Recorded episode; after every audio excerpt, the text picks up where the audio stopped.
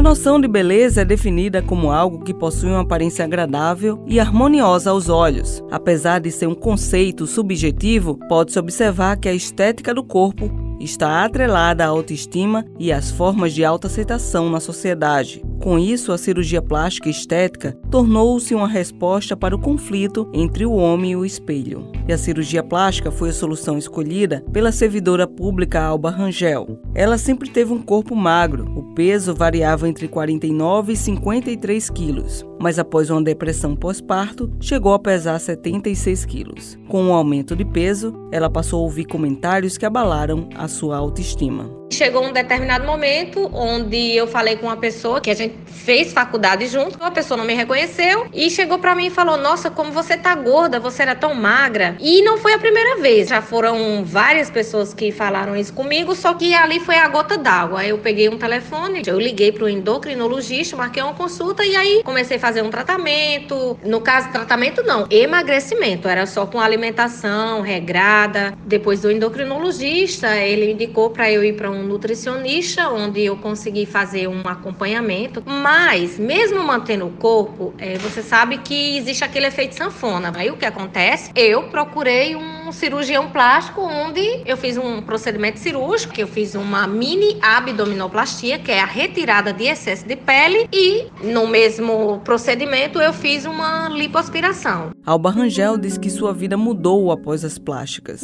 Além de recuperar o amor próprio, melhorou a saúde, a qualidade de vida e das relações. Você vê aí nas redes sociais, onde as pessoas são lindas, as mulheres são lindas, maravilhosas, mas cada vez mais elas estão procurando o quê? Um corpo perfeito. E qual é o corpo perfeito? Para mim, o corpo perfeito é aquele corpo que se encaixa em mim, que eu olho no espelho e me vejo e me amo. Quando você se olha no espelho e vê que aquele resultado, que era o que mais você queria, era colocar uma roupa, se sentir bem, pegar aquelas roupas que estavam no guarda-roupa que fazia tempo que você queria usar, mas que você não se sentia à vontade, é surreal. Teve momentos que eu achava que era um sonho, eu ia dormir e pegava na minha barriga, eu falei, meu Deus, é verdade. Então, assim, melhora em tudo sua autoestima, melhora no seu trabalho, melhora em seu relacionamento, melhora na sua vida, melhora em tudo. Eu, particularmente, eu, hoje eu sou muito, mas muito realizada, que eu consegui realizar meu sonho. Era um sonho de verdade.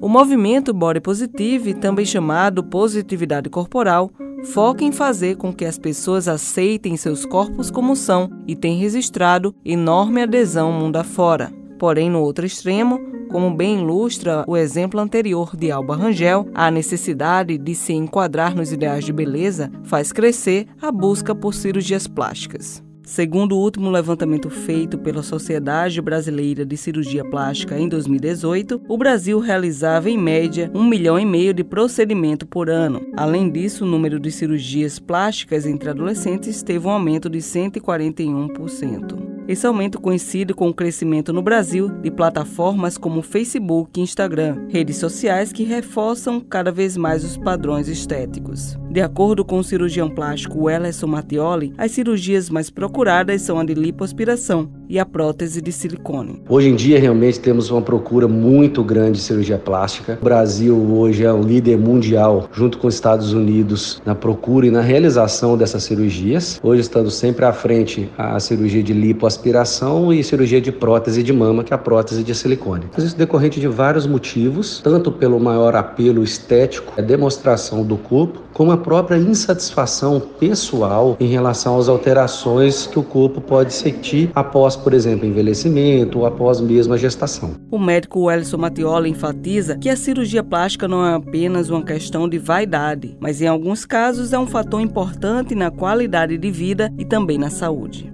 Mas uma coisa a gente sempre tem que ter em mente: a cirurgia plástica é muito além da vaidade ela melhora a autoestima, melhora o relacionamento interpessoal e a cirurgia plástica ela vem muito reduzir algumas alterações que causam desconforto, por exemplo, com o tamanho das mamas. Tem mulheres que têm as mamas muito grandes, tanto por características genéticas, por alteração de peso, e essa peso da mama leva a uma postura mais encurvada, gerando bastante dores nos ombros, dores nas costas, não podendo usar a roupa que sempre desejava. Ou seja, a cirurgia plástica é muito além da estética. Para o Ellison Mattioli, apesar da sociedade reforçar um determinado padrão estético, muita coisa tem mudado e melhorado, pois há cada vez mais campanhas para desmistificar o corpo perfeito. Eu acho que a sociedade reforça sim um determinado padrão estético, padrão de corpo, mas eu acho que as coisas estão melhorando muito, porque hoje em dia está tendo várias campanhas a fim de desmistificar aquele corpo perfeito. Então,